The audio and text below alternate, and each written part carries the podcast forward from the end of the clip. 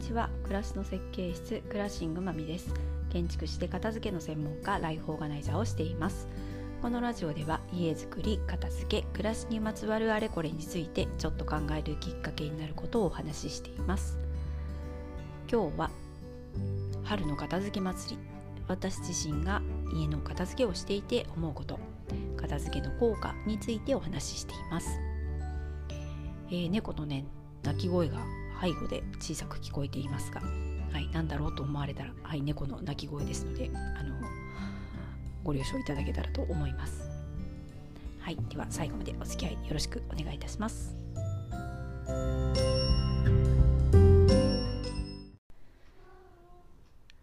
えー、4月に入りまして私は自分の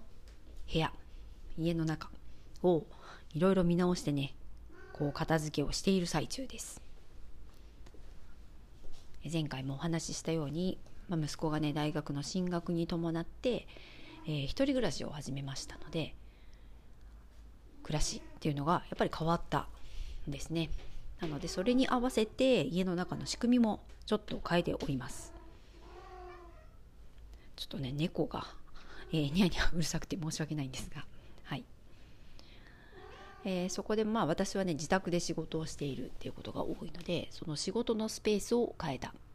ていうことも一つ大きいです。でこれは、えー、効率性というか、まあ、作業性も含めあと季節ですよね、えー、リビングで今までこう片隅にね机を置いてやってたんですけど、えー、それはね冬の寒い間まあ、今年はねこの冬は、えー、光熱費が上がってたのでやっぱりこうできるだけ、えー、省エネで暮らすためには同じ場所でね動かずに暖房する部屋もこう一箇所だけにしたいなっていう思いがあったので、えー、別の部屋で仕事部屋っていうのを作らずにリビングに持ってきてやっていたわけです。まあ、これでこう、まあ、ただ、えー、4月に入ってね季節も良くなってきましたので、冷暖房を使うこともなくなったので、え、もともとというかそのリビングに来る前使っていたリビングの隣の、まあ、そこに接続した和室だった部屋っていうのを書斎に変えました。なんでこう机を移動してね物も多少移動して、えー、改めてこう私の仕事がしやすいようにスペースを作ったわけです。で皆さんもね感覚的にもまあ、わかるかなと思うんですがやっぱり人っていうのは五感を使う中でも視覚情報っていうのが一番こう影響があるというか一番こう、ね、気づくことだったり感じやすいものそして情報量が多いものだと思うんです。で片付けっていうのはこの視覚情報にやっぱりすごく影響を受けるものになりますのでえー、私自身がこうして片付けというか部屋のものをこう動かしたりあとどういう見え方をするかっていうことを意識してやることですごくね気分だったり、えー、行動も変わってきたなっていうのを感じています。えー、私はねこうやるべきことをサクサクこう効率的にやるっていうことがすごく得意かと言われると全然そういうわけではなくえー、どちらかというとその日の気分っていうのに、えー、どうしても影響されることが多いなっていうふうに私自身感じているわけなんですけど、えー、ここ最近こう部屋の整理、えー、片付け、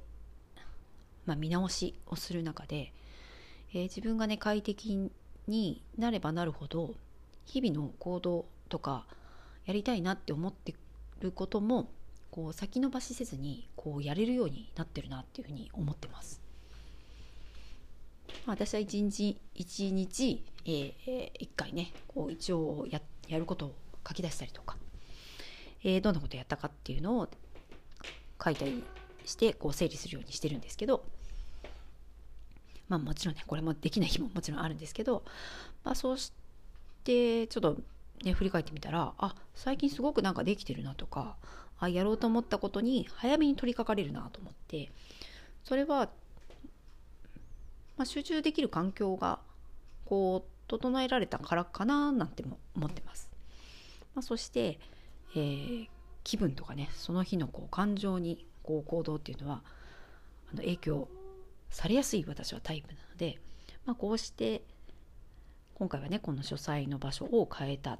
ていうこと、まあ、そうして自分の居場所居心地のいいところをこう作っていくまた環境を変えるっていうことがやっぱりすごく影響が大きいんだなってことを改めて、えー、私自身が実感したという感じです。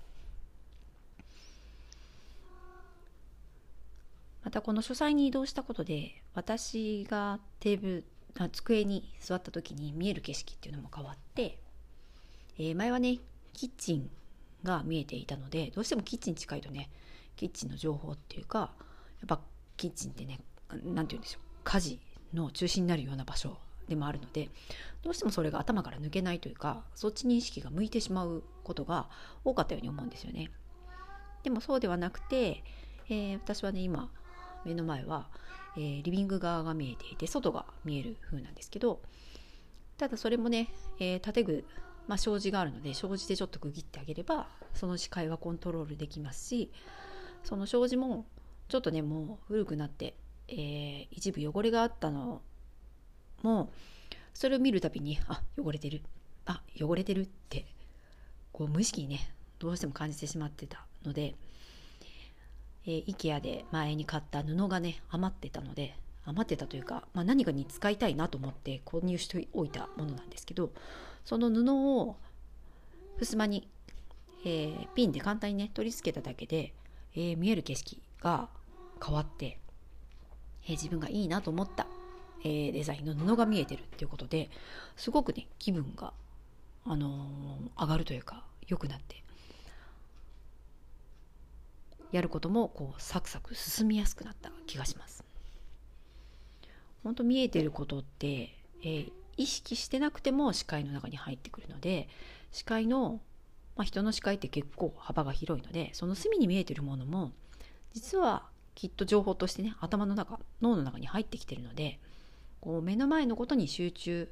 したいんだけどそういった余計なね今必要ない情報によってこう影響を受けちゃう。なので実はエネルギーロスを起こしているっていうのがあるんじゃないかなと思います。まあ、実際ね、まあ、そういうことは言われてますし、えー、デスクにね何もない人はやっぱり視界の視界に余分な情報がなくなるので、えー、集中しやすいっていうのはもちろん言われているので本当にねそれはまああの自分の体感としてでもね今こう感じてます。なので片付けっていうのは本当に物をどうするかっってことでもあるんですけどやっぱ自分の気持ちにどう影響を及ぼすかってことがとっても大きいと思うのでもう春はねこう環境が変わったりってことでメンタルとかもね気持ちもね浮き沈みがある人も多いとは思うんですけどその気持ちに向き合うよりもまず目の前のこうものを整理してあげた方がもっとね簡単にすっきりできたりとか、えー、気持ちがリセットできるんじゃないかなというふうに思います。えー、物の整理もね情報の整理と同じですから、えー、自分の中に不要なうん、今使わなくてもいいエネルギーがね、えー、情報が多いことで、えー、そっちに気が取られてしまうってこともあるので、えー、ぜひね今自分に必要なものは何かっていうのを考えてみると、えー、いいんじゃないかなと思います。あとこうしてね、えー、自分の生活を見直して環境を整えたことで私はちょっとね買い物というか必要なものがこうより明確になってちょっと最近ポポンと、えー、買い物まあ、物をね、ネットで買いました。えー、物も、こう買ったりとかね、増やすことっていうのは決して悪いわけではなくて、それがいかにこの自分のね、今の生活だったり、ちょっと先のことを、あ、先の生活にね、良い影響があるって思えば、それはね、買い物、いい買い物になりますので、まあ、そのね、判断もなんかクリアになったなって気がしました。え、ということで、えー、春、このね、本当にこの時期って本当片付けに向いてると思いますので、